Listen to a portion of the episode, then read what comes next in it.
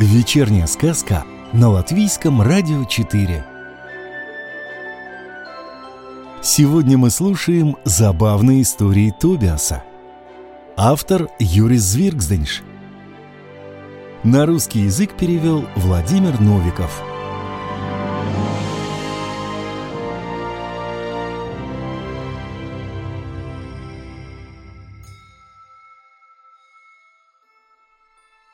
Тобиас и апчхи чихание. Однажды Тобиас шел по дороге. Светило солнышко, пели птицы, на деревьях не шевелился ни один листик. Погода была безветренная. Наверное, ветер лег поспать. Неожиданно у Тобиаса зачесался нос.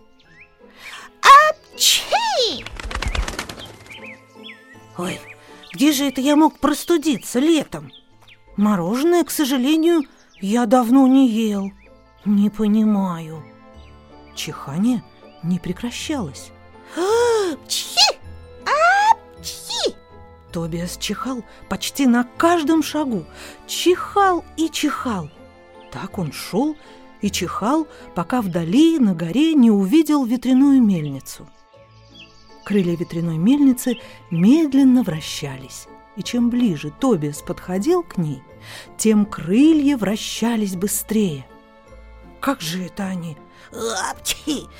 Эти крылья, апчхи, могут вращаться.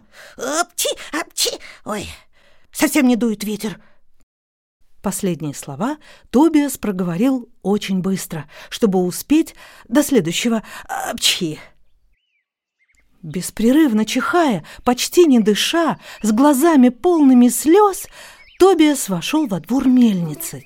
И что он там увидел? Гномов, которые засыпали в мельничные жернова перец. Там были все мыслимые и немыслимые сорта перца.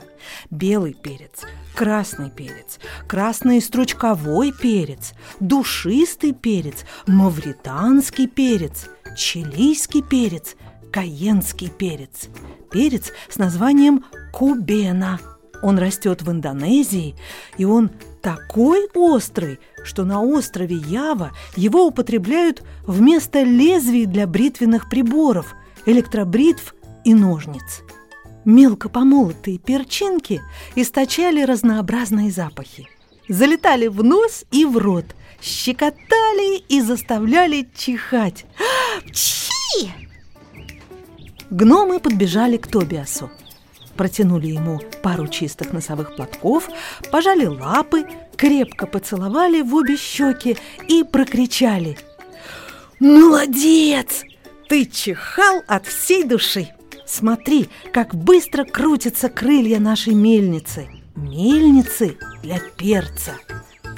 Спасибо, Тобиас, спасибо. Потом гномы накормили Тобиаса разными очень вкусными, очень перчеными блюдами и дали с собой целый мешок с разными кулечками и пакетиками молотого перца. «Это тебе пригодится», когда будешь печь рождественские пряники. А еще гномы прокричали Тобиасу вдогонку. «Ты нам очень помог! Поскорей приходи в гости опять!»